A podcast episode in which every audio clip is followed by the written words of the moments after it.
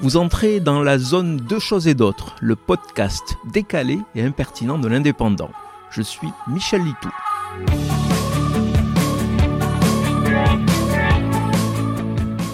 Quand il était petit, Benjamin Castaldi a sans doute séché les cours de récitation des fables de La Fontaine, où il n'a absolument rien compris.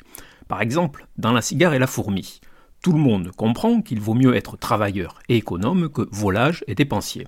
Eh bien, pas Benjamin Castaldi, qui a déballé récemment ses gros problèmes d'argent. Il a des dettes colossales, plusieurs centaines de milliers d'euros.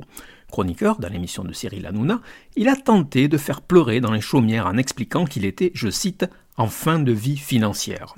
Non mais franchement, il croit qu'on va le plaindre, alors que la moitié de la France voit son pouvoir d'achat devenir aussi faible et réduit que le débit des rivières après cet été caniculaire, on devrait s'émouvoir de ses déboires, des dettes contractées quand il a continué à vivre comme un nabab alors que TF1 l'avait mis au placard et réduit son salaire.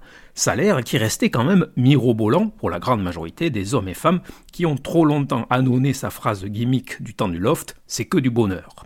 Envoler donc le bonheur, place aux emmerdes et aux huissiers et certains journaux de rappeler qu'à une époque, Benjamin Castaldi ne pleurait pas sur sa fortune. Il l'a dilapidé tous les soirs au casino ou en louant des hélicoptères pour se déplacer plus vite. Et oui, très cher, enfin, c'est de moins en moins vrai, très cher Benjamin Castaldi. Vous comprenez maintenant la morale de la fable? Nuit et jour, à tout venant, je dépensais ne vous déplaise, vous dépensiez, j'en suis fort aise. Eh bien, remboursez maintenant. Vous venez d'écouter Deux choses et d'autres. Je suis Michel Litou. Si ce podcast vous a plu, retrouvez ma chronique tous les jours dans l'Indépendant. À demain!